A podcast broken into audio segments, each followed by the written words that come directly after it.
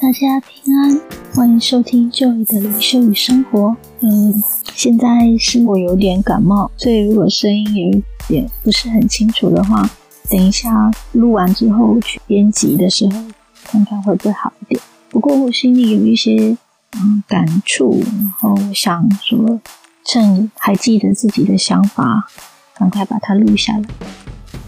刚刚嗯完成了一个草稿。嗯，因为我接下来的报告是啊，要结合嗯经文跟呃我的创作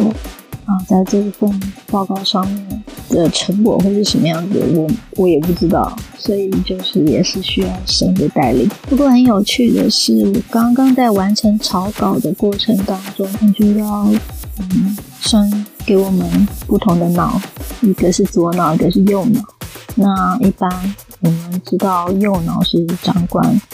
比较是抽象的图案啊感觉的，那左脑的话比较是属于理性的啊文字的还有分析。这一次有机会把两个结合在一份研究里面，会觉得是神好像很多年一直在装备我，最后要做一个整合的。一个方法就是让我所学的，不管是右脑的部分啊，包括图案啊、灵修、祷告，或是左脑的部分，就是像啊研经学系统神学的研究这方面。那这两个东西一般很难把它结合在一起，但是因为神一直给我一个负担，就是它本来应该是一起，因为神的创造是透过他的话语。他的话语之后，就产生了所有我们现在所看到的阳光、水、植物，还有包括我们自己，都是从神的话语所产生的。所以，神的话语它是有力量的，它是完整的一个创造的一个结果。但是我们人叫没办法，就是像神一样，能够用一说事情就完成。我们要透过手，透过时间，透过计划，透过尝试，不同不停的失败，最后才做出一个成品出来。那这个成品还可能要继续的改良之后，才可以说算是一个完成的一个作品。所以在这个创作的过程中，就学习到，我们如果没有圣灵的带领，我们真的不知道自己做的方向是不是正确。那上一集我也听到说，有时候我们需要圣灵的带领，是因为我们虽然不知道为什么，但是我们应该要顺服的原因，就在于神比我们走在前面，他的意念高过我们的意念，他比我们知道我们所需要的是什么。就好比我现在录这个 podcast，我刚刚还想说，哦，我写一下我要录的东西，我写一下我等一下要跟大家分享的事情，我还把经文也抄好了。没想到我一开始录的时候，呃，噼里啪啦讲，到目前为止完全不是我刚刚所写的东西。那也没关系，因为都是神希望我透过这个 podcast 跟大家分享，不管是我所写的。啊，以后还是有机会分享，或是我现在所讲的关于这个在我内心已经 ponder 已经在默想很久的事情，就是关于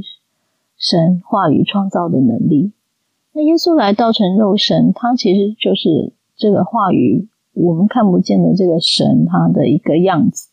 道成肉身来到世上跟我们说话。那么耶稣所说的话，其实非常的有能力。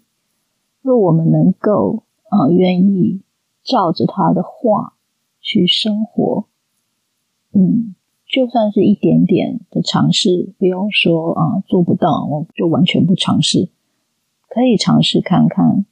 把神的话 apply 啊应用在我们的生活当中，看看是不是有一些不同的结果，会不会与其用老我的方式，用过去的方式，用。比如说，社会教我们的方式，爸妈教我们的方式，或者老师教我们的方式，如果都不管用，可不妨将耶稣的话拿来用，拿来活在这个世界上这个困难的当中，我们可以尝试看看。好几次我也是觉得说，要我用耶稣的话来活出一个不同的生命，是一件很困难的事情。毕竟我已经受制于所受的思想。所受的环境还有文化这些种种的外在还有内在的一些想法所困住，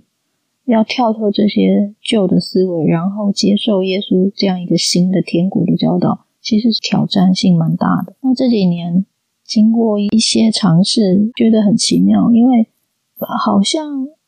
他很理解人性，他因为理解人性，所以更知道怎么样去解决人根本的问题，就是罪的问题。每一次仰望他的时候，他在十字架上为我们受死，然后在想他三天复活，他是一个活着的神，就觉得他的话也是活着的。我们还活在这个世上，需要的不是一个过去的死去的人讲的话，我们需要是一个活生生有有果效的神讲的话，因为他活着，我们现在也活着。这两个在同时活着的当下，互相对话、互相交流，他的话还是活在我们的当中，很抽象，很抽象。你看，这就需要左脑，左脑的解释就是只能这个样子，但是右脑其实已经明白是什么意思，但是需要透过一个图案的显象，让你知道说到底是怎么一回事。那声音也是一样，声音其实是有能力的。声音它会震动，高低的音频会给人不同的感觉。我相信大家喜欢听音乐，一定是因为某个音阶、某个节奏刚好 touch 到你的心，你觉得嗯，这个音乐我喜欢，这个歌曲我喜欢，因为它刚好符合我现在的心情。嗯，现在的心情是什么？想要听快的音乐、慢的音乐啊，这些都会让你的心情来选择你的音乐，或是让音乐来改变你的心情，都有可能，好不好？我们今天就先分享到这，因为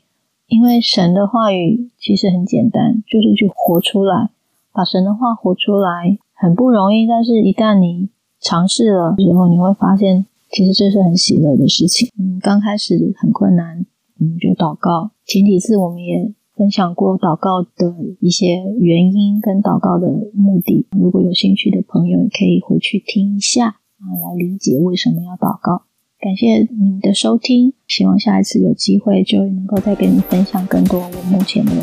呃学习，还有一些云修的感受。愿神祝福你。